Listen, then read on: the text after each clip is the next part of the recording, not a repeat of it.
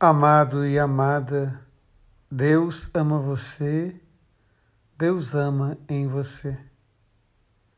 A quem devemos obedecer? A Deus ou aos homens?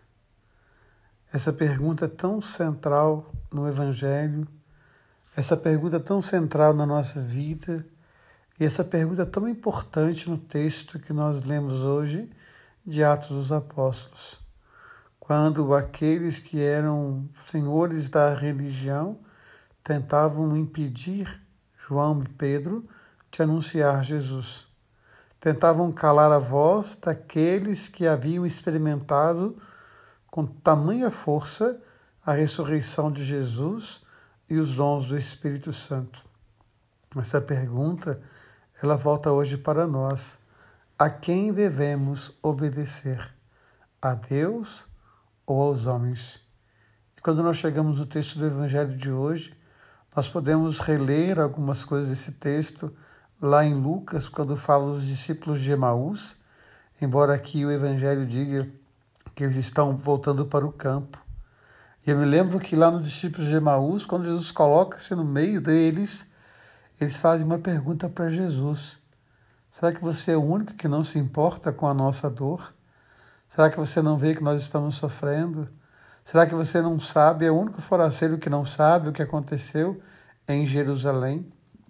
Muitas vezes nós fazemos também essa pergunta para Deus: será que o Senhor não vê? Será que o Senhor não sente? Será que o Senhor não sabe da nossa dor? Mas Jesus faz o caminho com eles e eles então vão experimentar a força da ressurreição. E outro texto interessante para nós hoje é quando fala de Maria Madalena, a primeira a experimentar a ressurreição do Senhor, a primeira a anunciar, ela que é chamada apóstola dos apóstolos. E o texto é tão singelo quando vai dizer que Jesus havia arrancado dessa mulher sete demônios. O inferno morava nela a dor morava nela. E de repente essa mulher experimenta em Jesus uma vida diferente. Mas tão pouco experimentava desse amor, ele lhe é arrancado, pregado numa cruz e morto.